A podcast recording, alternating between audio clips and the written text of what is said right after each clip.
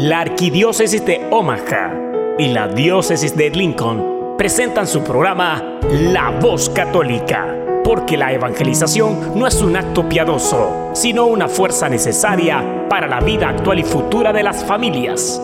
Te invitamos desde ya a escuchar tu programa La Voz Católica. Saludos a todos nuestros audientes a este su programa La Voz Católica una colaboración de la Arquidiócesis de Omaha y la Diócesis de Lincoln. Yo soy Ricardo Izquierdo, director de Ministerio Hispano de la Diócesis de Lincoln y su anfitrión de hoy.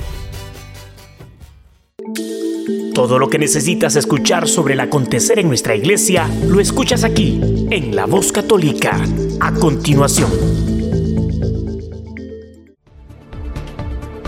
El arzobispo de Morelia en México, Monseñor Carlos Garfias, invitó a los fieles a encomendar a la Virgen María el sínodo de los obispos sobre los jóvenes.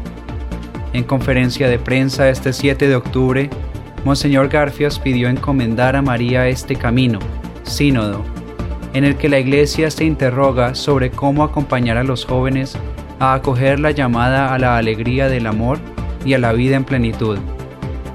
Ella, joven mujer de Nazaret, que en cada etapa de su existencia acoge la palabra y la conserva, meditándola en su corazón, y que fue la primera en recorrer este camino, señaló. La decimoquinta Asamblea General Ordinaria del Sínodo de los Obispos, dedicada a los jóvenes y el discernimiento vocacional, se realiza del 3 al 28 de octubre. En el sínodo participan cinco obispos mexicanos, el cardenal Carlos Aguilar, arzobispo primado de México, Monseñor Héctor Luis Morales, obispo de Netzahualcoyotl, Monseñor Jaime Calderón, obispo de Tapachula, Monseñor Juan Armando Pérez, obispo auxiliar de Monterrey, y Monseñor Jorge Cuapio, obispo auxiliar de Tlanepantla. El arzobispo de Morelia expresó también su, su deseo que cada joven pueda descubrir en la vida de María el estilo de la escucha, la valentía de la fe, la profundidad del discernimiento y la dedicación al servicio. Que en sus ojos cada joven pueda redescubrir la belleza de la fe y del discernimiento. En su corazón puede experimentar la ternura de la intimidad y la valentía del testimonio y de la misión. El prelado mexicano destacó que a través del sínodo, la Iglesia puede reiterar su deseo de encontrar, acompañar y cuidar de todos los jóvenes, sin excepción. No podemos ni queremos abandonarlos a las soledades y a las exclusiones a las que el mundo les expone. Que su vida sea experiencia buena, que no se pierdan en los caminos de la violencia o de la muerte, que la desilusión no los aprisione en la alienación, señaló. Monseñor García subrayó que este acompañamiento a los jóvenes exige salir de los propios esquemas preconfeccionados, encontrándolos allí donde están, adecuándose a sus tiempos y a sus ritmos. Significa también tomarlos en serio en su dificultad para descifrar la realidad en la que viven y para transformar un anuncio recibido en gestos y palabras. Cerca de 40.000 jóvenes se reunieron este sábado en el Estadio Nacional de Varsovia, en Polonia, para orar por el Sínodo de los Obispos que se desarrolla en Roma del 3 al 28 de octubre y que está centrado en los jóvenes, la fe y el discernimiento vocacional. La reunión del 6 de octubre duró 12 horas e incluyó oraciones, conferencias y testimonios, así como conciertos y espectáculos artísticos, según un comunicado de la Conferencia de Obispos Polacos. Los obispos de Polonia participan en el sínodo desde el inicio, abordando temas como las relaciones intergeneracionales, redes sociales, deporte y cuidado pastoral. Por su parte, los organizadores del encuentro realizado en Polonia afirmaron que se trata del evento que más jóvenes ha congregado en el marco del sínodo que se desarrolla actualmente en el Vaticano. En ese sentido, el padre Rafal Jarosevich organizador del evento, indicó que el objetivo ha sido conectarnos espiritualmente con el sínodo y orar por este. La misa se dedicó a aquellos que han perdido a Dios en algún lugar en el camino de sus vidas, así como a aquellos que lo conocen, pero que necesitan ser fortalecidos y quieren seguir adelante, dijo el sacerdote. Durante la misa, el arzobispo de Varsovia, cardenal Casimir Snitch, agradeció a los jóvenes que asistieron al estadio por mantener un vínculo con el sínodo y el Papa Francisco. Este es un sínodo sobre ti y para ti. Tú eres la esperanza de la iglesia, tú eres la esperanza del mundo, dijo el cardenal Nietzsche. Además de las jornadas de oración, un grupo de jóvenes ha sido designado para rezar por las intenciones del sínodo desde el santuario mariano de Jasna Gora en Czestochowa, en el sur de Polonia. Este santuario es un lugar de peregrinación para católicos polacos y de toda Europa por ser el hogar de la imagen de Nuestra Señora de Czestochowa, también llamada la Virgen Negra.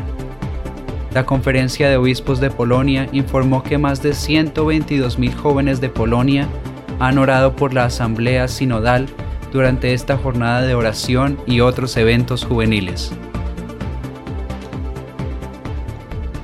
María Guadalupe Lupita Jones, reina de belleza mexicana que ganó el concurso Miss Universo en 1991, expresó su rechazo personal a que hombres que se han cambiado de sexo para parecer mujeres participen en el concurso internacional. En recientes declaraciones a la prensa mexicana, Lupita Jones aseguró que no tiene nada en común con un transgénero y precisó que una mujer nacida mujer jamás va a ser igual a un transgénero. Biológicamente no son iguales. El transgénero Ángel Mario Ponce, conocido como Ángela Ponce, tras su cambio de sexo, ganó la edición española de Miss Universo, calificando al certamen internacional, motivando la polémica sobre la participación de hombres en el concurso de belleza femenina. Lupita Jones, hoy directora de Miss Universo en México, precisó que si bien tiene que acatar las reglas de la organización, a nivel personal no estoy de acuerdo porque no creo que sea una competencia que se esté dando bajo las mismas condiciones. Jones añadió que se está usando Miss Universo como una plataforma que está dedicada para comunicar mensajes que nos preocupan a las mujeres, para lanzar mensajes que nada tienen que ver con nosotras. La ex reina de belleza criticó además a quienes tienen ese prejuicio de que una mujer bella no puede ser, inteligente. Me parece muy discriminatorio que se haga ese tipo de comentarios, dijo. Las diferentes manifestaciones bajo el lema Salvemos las dos vidas en varios países de América Latina han demostrado la unidad que existe en la región en el rechazo a la legalización del aborto afirmó la especialista provida brasileña Mercedes Figueroa. Las manifestaciones populares ya no son un reclamo de un país aislado, explicó Mercedes, sino que son parte de una ola celeste provida latinoamericana que cada vez gana más fuerza. Los latinoamericanos reaccionamos y estamos unidos. No nos vamos a callar. Por el contrario, queremos dar voz a las embarazadas en crisis y a los niños en riesgo porque queremos proponer otra sociedad, indicó también fundadora de la Asociación Hijos de la Luz. En los últimos días, varias ciudades de Brasil fueron escenario de manifestaciones en defensa de la vida que congregaron a miles de personas, como la marcha realizada el 30 de septiembre en Sao Paulo. Ese día 15.000 manifestantes tomaron las calles de la ciudad y al final se leyó el manifiesto por las dos vidas, de la madre y de su hijo, dijo el arzobispo local cardenal Odilo Scherer.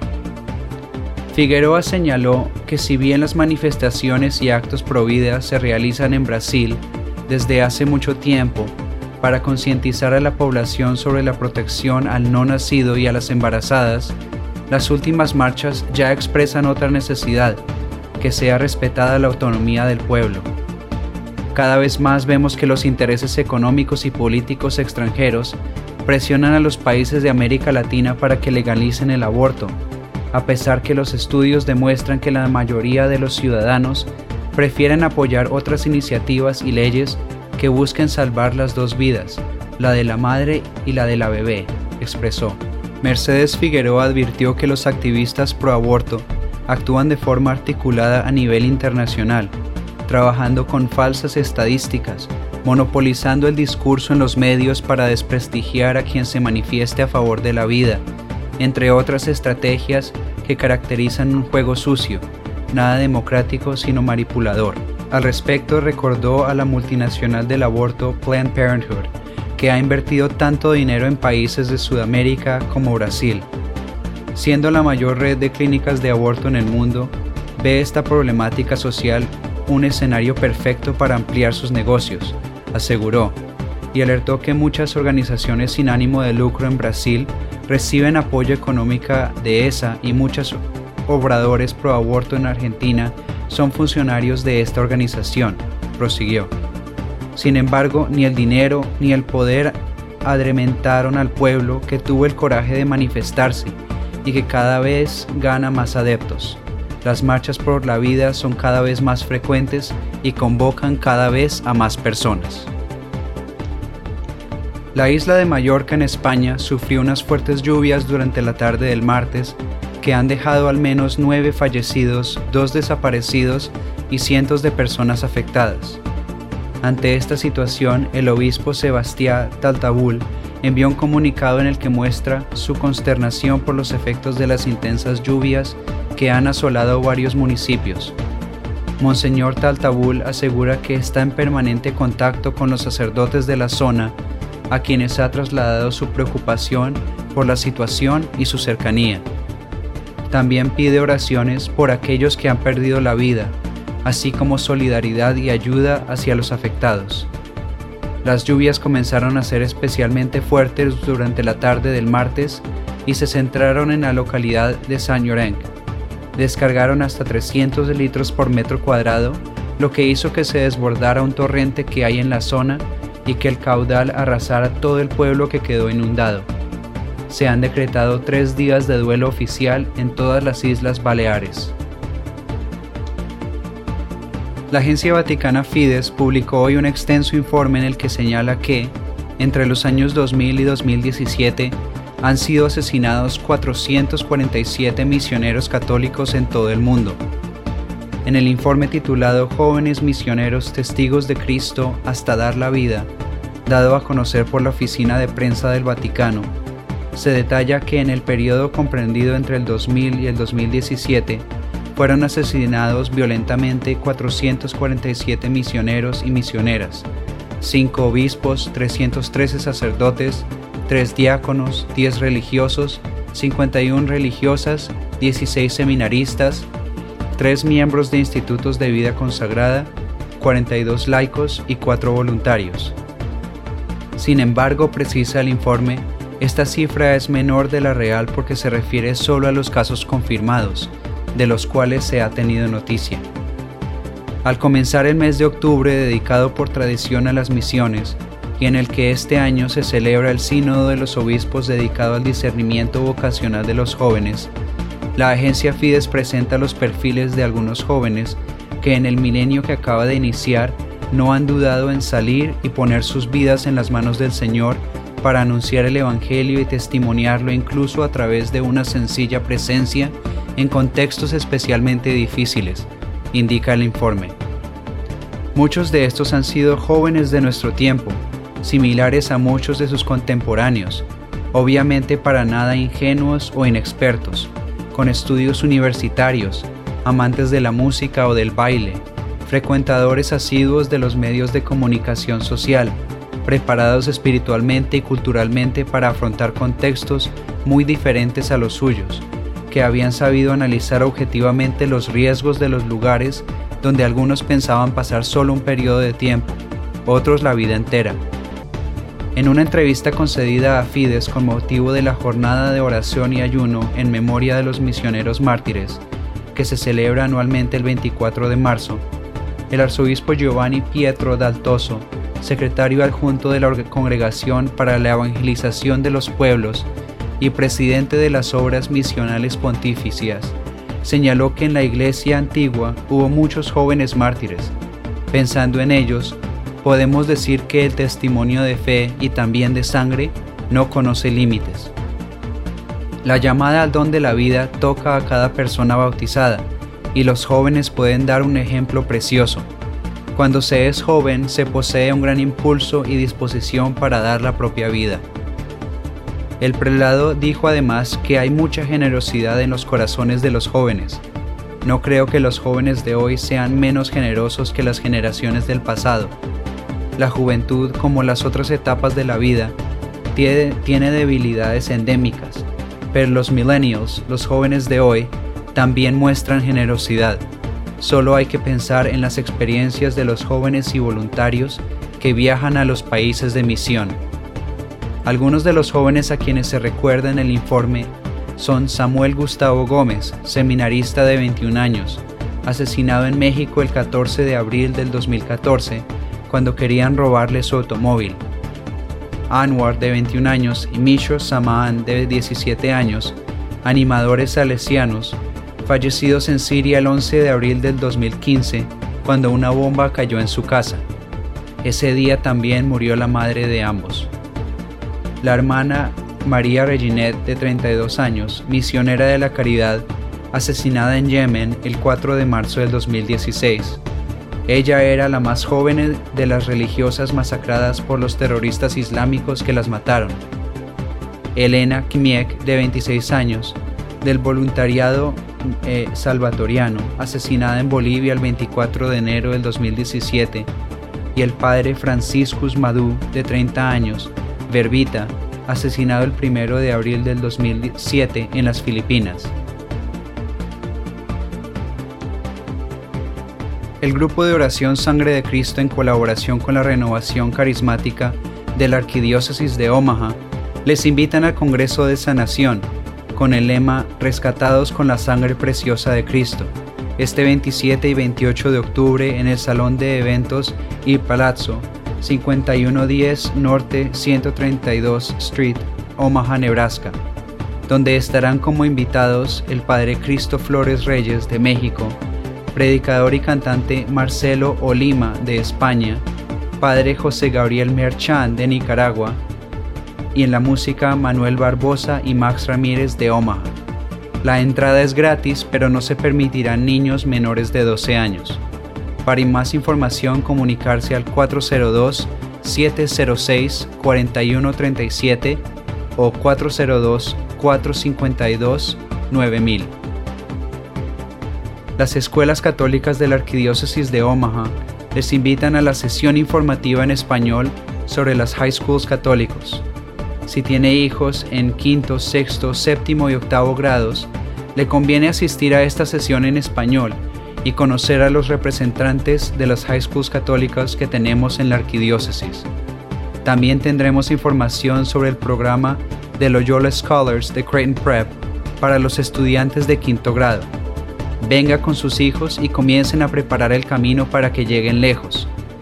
La sesión se llevará a cabo el 22 de octubre a las 5 y media de la tarde en el Colegio St. Mary en el World Conference Center. El Colegio St. Mary está ubicado en 7000 Mercy Road, Omaha, Nebraska. Si necesita más información, llame al teléfono 402 557 5570 o visítenos en el Centro Juan Diego, segundo piso. Los esperamos, no falten.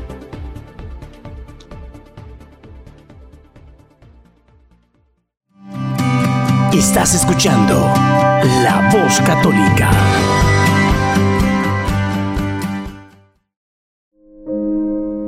Habla, que tu siervo escucha.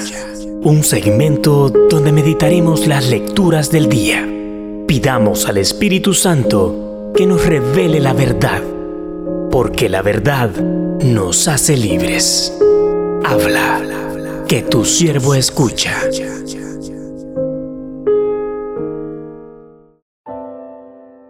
Primera lectura del libro de sabiduría. Supliqué y se me concedió la prudencia. Invoqué y vino sobre mí el espíritu de sabiduría la preferí a los cetros y a los tronos, y en comparación con ella tuve en nada la riqueza.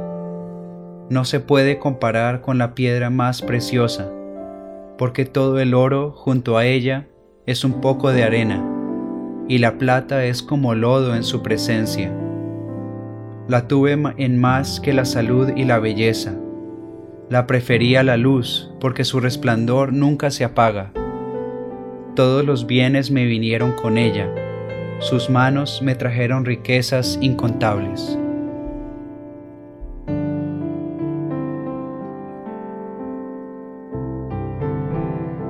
Salmo responsorial, el Salmo 89. Sácianos, Señor, de tu misericordia. Enséñanos a ver lo que es la vida y seremos sensatos. ¿Hasta cuándo, Señor, vas a tener compasión de tus siervos? ¿Hasta cuándo?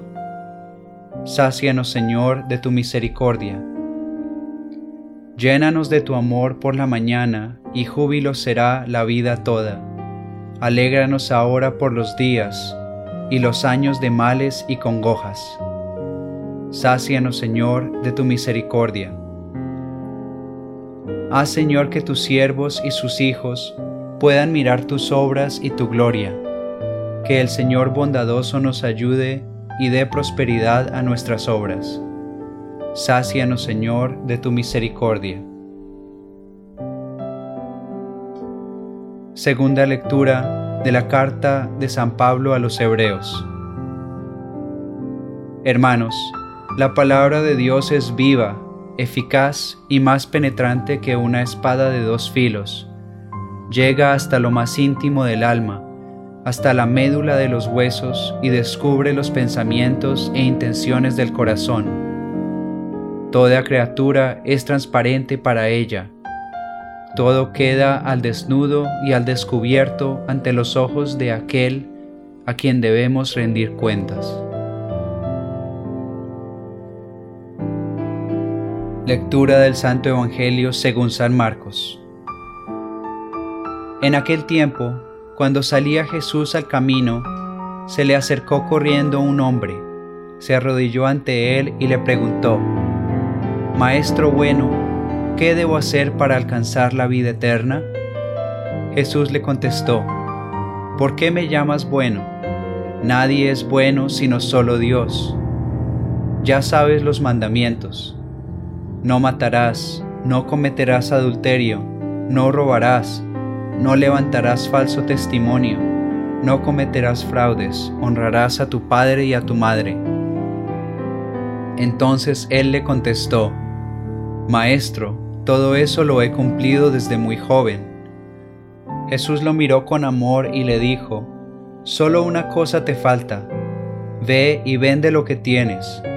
Da el dinero a los pobres y así tendrás un tesoro en los cielos. Después, ven y sígueme. Pero al oír estas palabras, el hombre se entristeció y se fue apesadumbrado porque tenía muchos bienes. Jesús mirando a su alrededor, dijo entonces a sus discípulos, Qué difícil les va a hacer a los ricos entrar en el reino de Dios.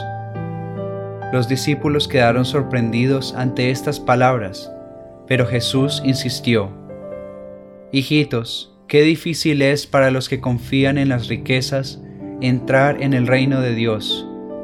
Más fácil le es a un camello pasar por el ojo de una aguja que a un rico entrar en el reino de Dios.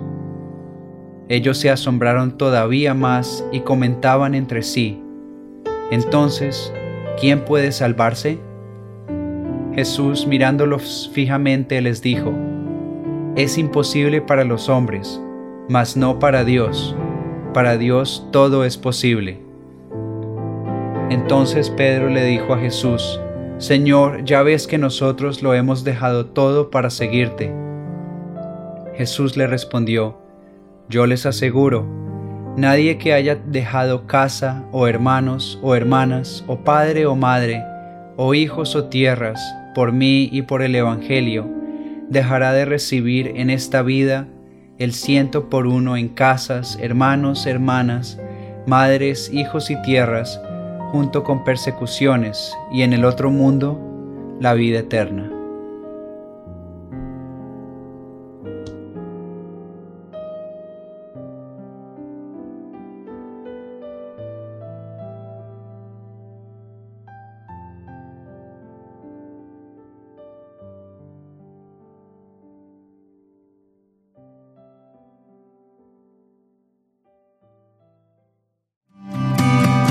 Estás escuchando La Voz Católica.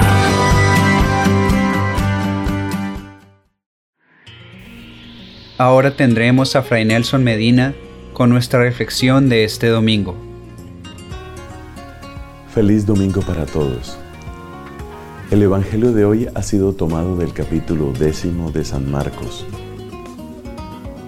Podemos, a partir de este texto, hacer una aclaración exegética, una aclaración doctrinal y una aclaración de teología espiritual. Tres claridades que buscamos con el auxilio del Señor. Una aclaración exegética. Cuando aquel joven se acerca a Cristo, le dice, Maestro bueno, y Cristo al responderle le pregunta, ¿por qué me dices bueno? ¿Por qué me llamas bueno? Solamente Dios es bueno. En el lenguaje común, en español, la manera como se entiende la respuesta de Cristo es que Él está diciendo que Él no es bueno. Solo Dios es bueno. Pero es aquí donde viene la aclaración exegética. Por favor, no traslademos al lenguaje de aquella época la manera como nosotros hablamos. Porque cuando nosotros preguntamos ¿por qué? usualmente estamos incluyendo en el sentido una negación. Por ejemplo, ¿usted por qué me dice eso? Al preguntar de ese modo, en español lo que estamos diciendo es, usted no debería preguntarme de ese modo.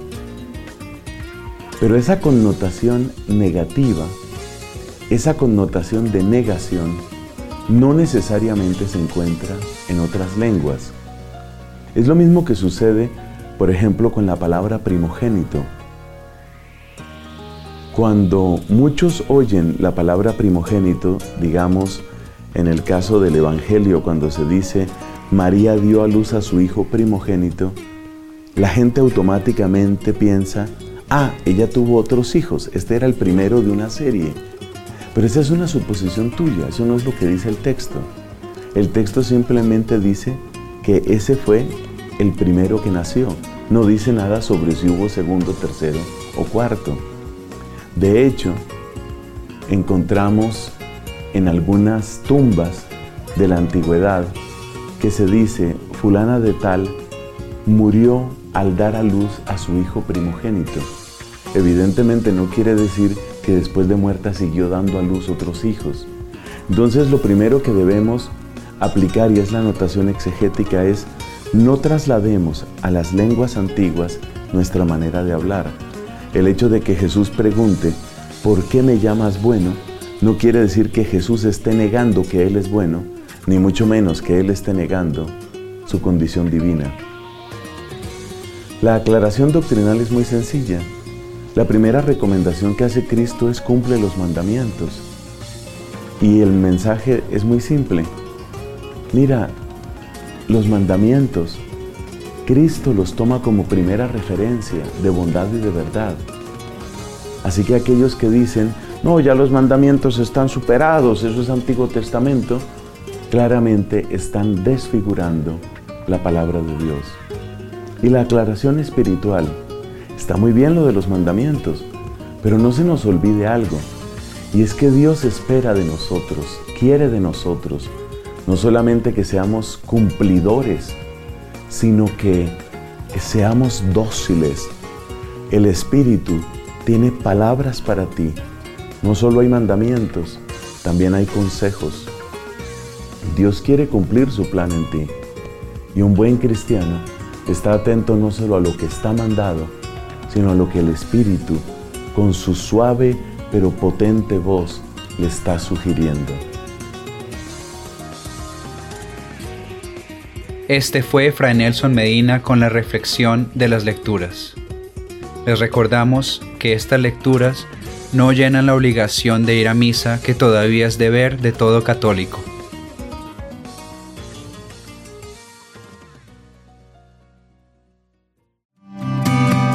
Estás escuchando La Voz Católica. Ahora tendremos al grupo CMM Music con su canción de alabanza En busca de las aguas. Salmo 63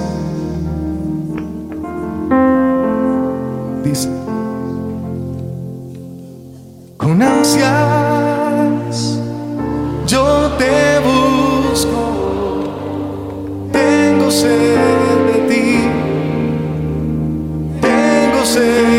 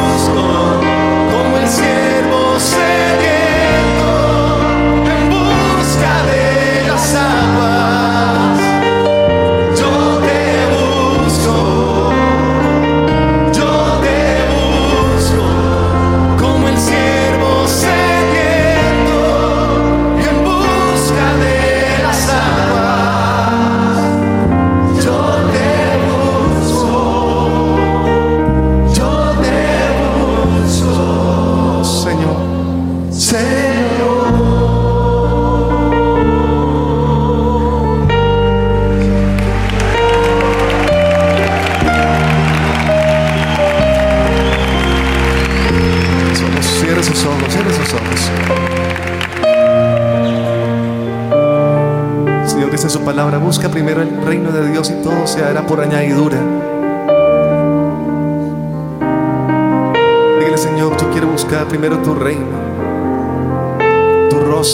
Dígaselo a Él.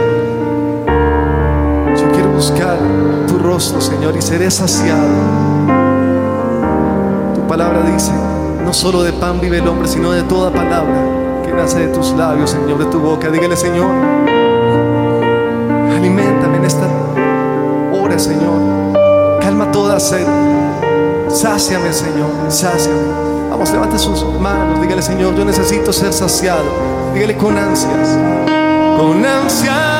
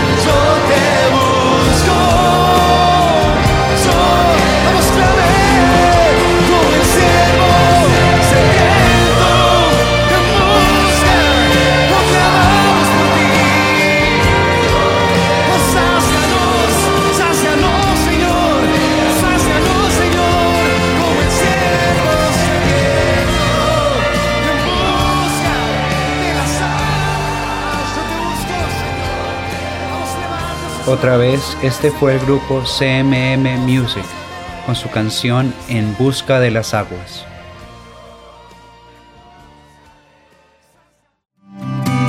Estás escuchando La Voz Católica. Ahora tenemos a Alejandro Bermúdez de Asiprensa, que hoy habla sobre el sínodo de jóvenes de este mes.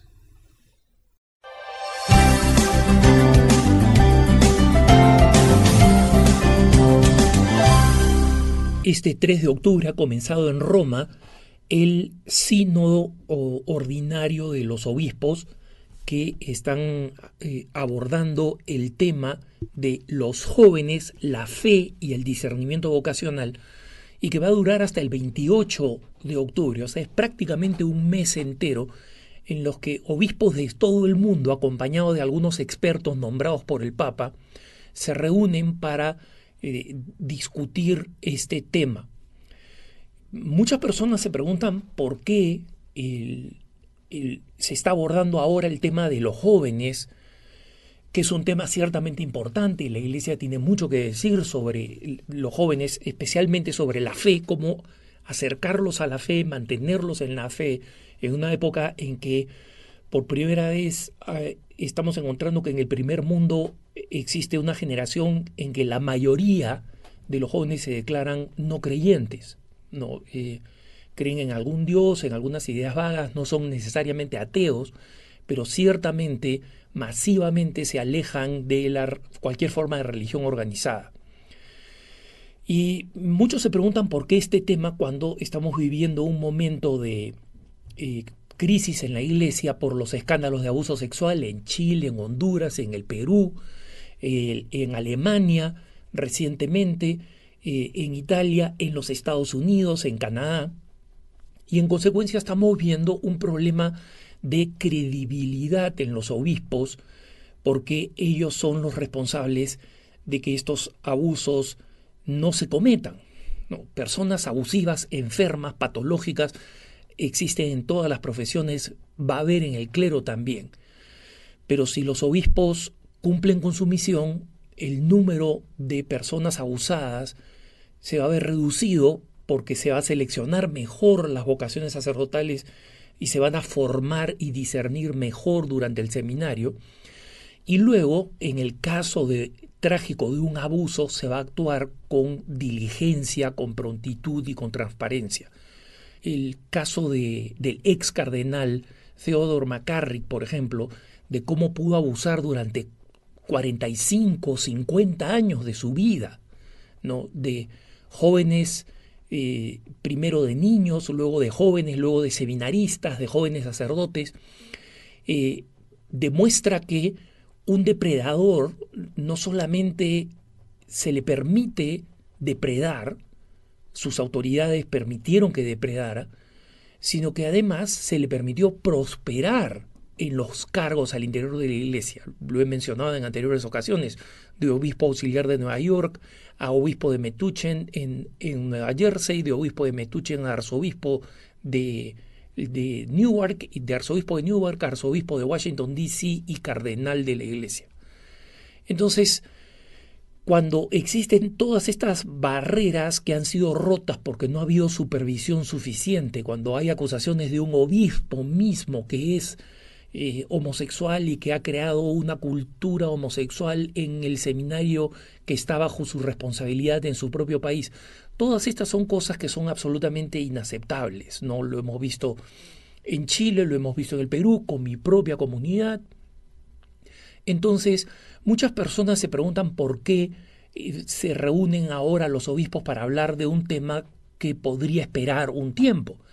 De hecho, el arzobispo Charles Chaput de Filadelfia, apoyado por algunos obispos más, sugirieron al Santo Padre posponer este sínodo, posponer el tema y abordar más bien el tema de la responsabilidad de los obispos en eh, el gobierno de la Iglesia y específicamente en los casos de prevención de abuso sexual. Eh, no ha sido así, el Papa ha decidido seguir adelante con esto, el Papa no se ha lavado las manos. Es importante saber que el Papa ha convocado a una reunión exclusiva sobre el tema del abuso sexual de menores y de adultos vulnerables para el 21 al 24 de febrero. Y es eh, ciertamente eh, una fecha que para muchos puede resultar un poco tardía, pero hay que tener en cuenta que una reunión con todas las conferencias episcopales del mundo, con los presidentes de las conferencias episcopales del mundo entero, en los que se van a hablar todos los idiomas, es, es una reunión que es difícil de, coordinar. Entonces, seguimos adelante con el sínodo. Eh, yo estoy en Roma para cubrirlo en EWTN y Radio Católica Mundial. Vamos a comenzar a cubrirlo en vivo desde las canonizaciones del día 14 y luego vamos a seguir adelante eh, día a día reportando en televisión y en radio. Pero, por supuesto, a través de Así Prensa nosotros tenemos dos corresponsales excelentes que están eh, involucrados en, el, en, la cobertura en Roma, dos corresponsales a tiempo completo en Roma. ¿no? Y obviamente el, tema de los jóvenes es un tema que ya ha suscitado algunas controversias, ¿no? porque existe una tensión entre aquellos que creen que hay que fundamentalmente escuchar a los jóvenes y que la actitud del sino tiene que ser una actitud de escucha, y otros que dicen más bien es una actitud de prédica.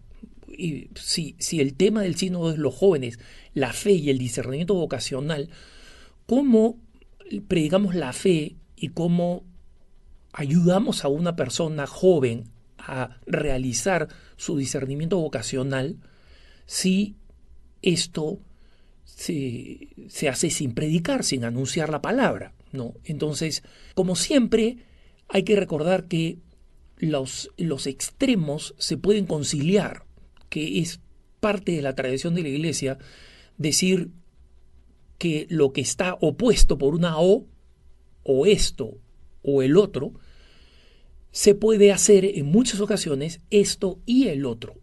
En el caso concreto de escuchar y anunciar, es necesario escuchar para poder anunciar. Muchos han criticado el documento de trabajo que precede al sínodo ¿no? y que el grupo de, del sínodo de los obispos lo elabora en base a los aportes de las conferencias episcopales. Miren hermanos, yo coincido con las críticas que han hecho al documento de trabajo con el que los obispos van a comenzar a trabajar en estos días y están trabajando en estos días.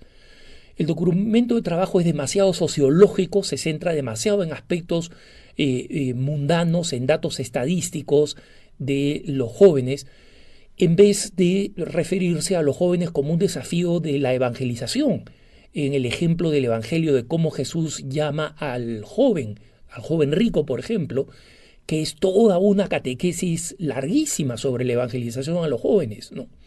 Pero, dicho esto, los documentos de trabajo son para eso, pues, son para suscitar una, una reacción y ahora veremos lo que dicen los obispos. Para recordar a los que han olvidado o no están familiarizados con la manera como funciona el sínodo de los obispos, la manera es la siguiente, durante prácticamente la mitad del tiempo del sínodo, una semana y media más o menos, los obispos que participan del sínodo y también los expertos y los auditores, se les permite una intervención usualmente de cinco minutos.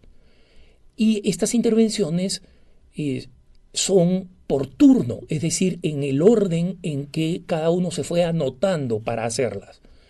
Y en consecuencia no tienen una continuidad temática. Un obispo se para y habla, por ejemplo, del problema de los jóvenes en los seminarios, cómo formarlos, etc. Otro obispo se puede parar y, y hablar del problema de los jóvenes y las drogas. Otro sobre las redes sociales y la destrucción de la capacidad de socializar de los jóvenes de hoy en día, y así sucesivamente. Es tarea de los secretarios del sínodo tomar nota y articular todas estas ideas de una manera organizada y crear un documento temporal después de que han hablado todos los obispos. Este documento temporal, que eh, se llama Relatio por post disertación, un nombre en latín que no puede ayudar más a confundir que aclarar, pero este, este documento es el que marca la segunda fase del sínodo. Sobre este documento, que ha recogido las opiniones de todos los obispos, pero organizándolas temáticamente, estos documentos luego se, se, se discuten en círculos lingüísticos. Hay un grupo de alemán, tres grupos de español usualmente, dos o tres grupos de inglés, dos grupos de italiano y así sucesivamente de los principales idiomas, ¿no? Entonces, eh, los que no son de lengua materna de ninguno de los idiomas oficiales se suma a los grupos del idioma que maneja, ¿no? o que le es más cercano que es más familiar. Y de allí se sacan conclusiones y todas estas conclusiones, eh, en base al, al documento intermedio, se unen otra vez los secretarios del Sínodo de los Obispos elaboran un documento donde están todas las conclusiones eh, de los distintos grupos de trabajo. Y todas estas conclusiones, entonces, se revisan y se votan por esas conclusiones. ¿Cómo es el voto de esas conclusiones? Lamentablemente, el cardenal Baldiceri, que dirige el Sínodo de los Obispos, no ha sido claro sobre la manera de la votación.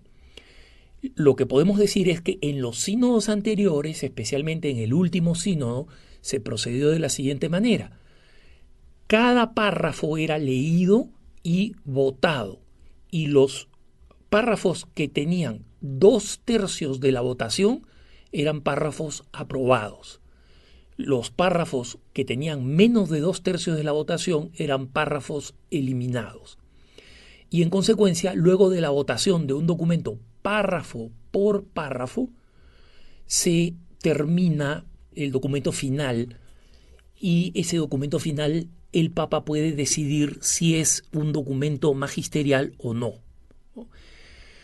¿Cuáles son eh, algunos de los temores que yo he percibido entre las personas de iglesia que están atentas al tema del sínodo, que normalmente no mucha gente le presta atención, pero vale la pena, es que existe una enorme presión de los grupos homosexuales para que el Vaticano acepte el término LGBTQ, ¿no? que acepte eh, el, lenguaje de ideología de género, y algo del lenguaje se introduzca, aunque sea en un párrafo, ¿no? Entonces, lo que está en juego acá para muchos, y no necesariamente comparto yo esa preocupación, pero creo que es legítima, es que los grupos de presión homosexual utilicen a algunos obispos favorables a este tema a que introduzcan ese lenguaje y que ese lenguaje finalmente se consagre en el sino. A los grupos de presión homosexual, a los grupos feministas, les interesa algún tipo de concesión de parte de la Iglesia, algún tipo de retroceso de parte de la Iglesia. No les interesa la naturaleza del documento, si se habla de la evangelización, no les interesa, les interesa un párrafo que ellos puedan utilizar y, y que puedan mostrar ante los católicos para decirles, no ves, tu iglesia está de acuerdo conmigo y con la ideología de género. Esperemos que esto no acontezca, en todo caso nosotros vamos a estar allí para contarles a través de EWTN y de Radio Católica Mundial y por supuesto, si algo vale la pena, lo estaré comentando con ustedes a través de estos puntos de vista. Que tengas un buen día.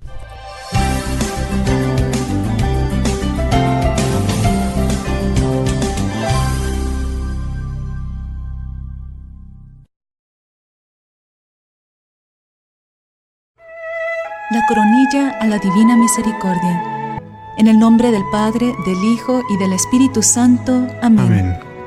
Padre nuestro que estás en el cielo, santificado sea tu nombre. Venga a nosotros tu reino. Hágase tu voluntad en la tierra como en el cielo. Danos hoy nuestro pan de cada día. Perdona nuestras ofensas, como también nosotros perdonamos a los que nos ofenden. No nos dejes caer en la tentación y líbranos del mal. Amén. Dios te salve María, llena eres de gracia, El Señor es contigo, bendita eres entre todas las mujeres, y bendito es el fruto de tu vientre, Jesús. Santa María, Madre de Dios, ruega por nosotros pecadores, ahora y en la hora de nuestra muerte. Amén. Creo en Dios, Padre Todopoderoso, Creador del cielo y de la tierra, y en Jesucristo, su único Hijo, nuestro Señor, que fue concebido por obra y gracia del Espíritu Santo, nació de Santa María Virgen, padeció bajo el poder de Poncio Pilato, fue crucificado, muerto y sepultado, descendió a los infiernos, al tercer día resucitó de entre los muertos, subió a los cielos, está sentado a la derecha de Dios, Padre Todopoderoso. Desde allí ha de venir a juzgar a vivos y muertos. Creo en el Espíritu Santo, la Santa Iglesia Católica, la comunión de los santos, el perdón de los pecados, la resurrección de la carne y la vida eterna. Amén. Padre eterno, te ofrezco el cuerpo y la sangre, el alma y la divinidad de tu amadísimo Hijo, nuestro Señor Jesucristo, como propiciación de nuestros pecados y los del mundo entero. Por su dolorosa pasión, ten misericordia de nosotros y del mundo entero. Por su dolorosa pasión, ten misericordia de nosotros y del mundo entero. Por su dolorosa pasión, ten misericordia de nosotros y del mundo entero por su dolorosa pasión, ten misericordia de nosotros y del mundo entero. Por su dolorosa pasión, ten misericordia de nosotros y del mundo entero.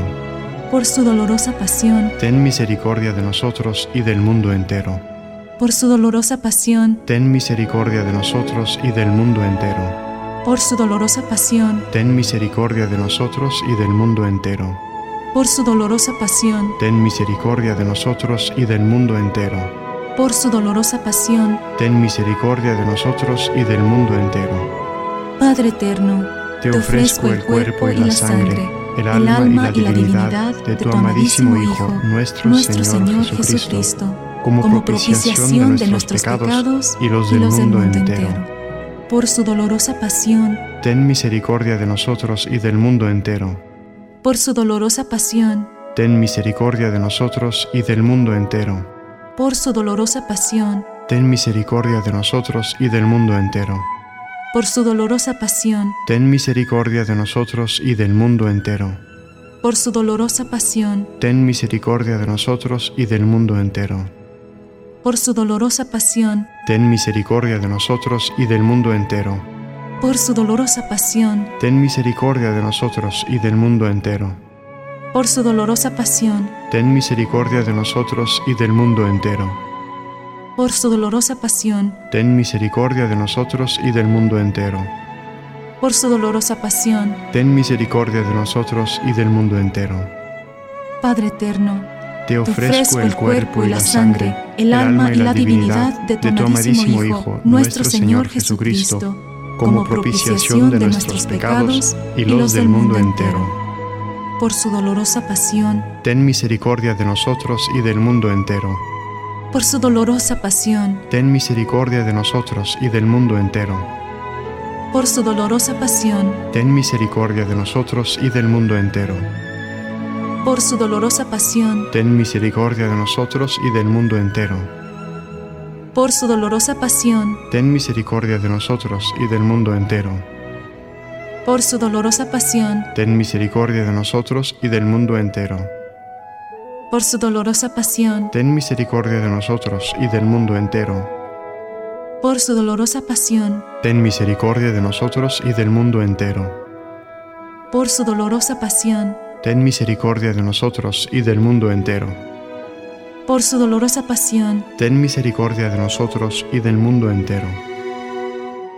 Padre eterno, te ofrezco el cuerpo y la sangre, el alma, y la divinidad de tu amadísimo Hijo, nuestro Señor Jesucristo, como propiciación de nuestros pecados y los del mundo entero. Por su dolorosa pasión, ten misericordia de nosotros y del mundo entero. Por su dolorosa pasión, ten misericordia de nosotros y del mundo entero. Por su dolorosa pasión, ten misericordia de nosotros y del mundo entero. Por su dolorosa pasión, ten misericordia de nosotros y del mundo entero. Por su dolorosa pasión, ten misericordia de nosotros y del mundo entero. por su dolorosa pasión, ten misericordia de nosotros y del mundo entero. Por su dolorosa pasión, ten misericordia de nosotros y del mundo entero. Por su dolorosa pasión, ten misericordia de nosotros y del mundo entero. Por su dolorosa pasión, ten misericordia de nosotros y del mundo entero. Por su dolorosa pasión, ten misericordia de nosotros y del mundo entero. Padre eterno, te ofrezco el cuerpo y la sangre, el alma y la divinidad de tu amadísimo Hijo, nuestro Señor Jesucristo, como propiciación de nuestros pecados y los del mundo entero. Por su dolorosa pasión, ten misericordia de nosotros y del mundo entero. Por su dolorosa pasión, ten misericordia de nosotros y del mundo entero. Por su dolorosa pasión, ten misericordia de nosotros y del mundo entero por su dolorosa pasión, ten misericordia de nosotros y del mundo entero. Por su dolorosa pasión, ten misericordia de nosotros y del mundo entero. Por su dolorosa pasión, ten misericordia de nosotros y del mundo entero. Por su dolorosa pasión, ten misericordia de nosotros y del mundo entero.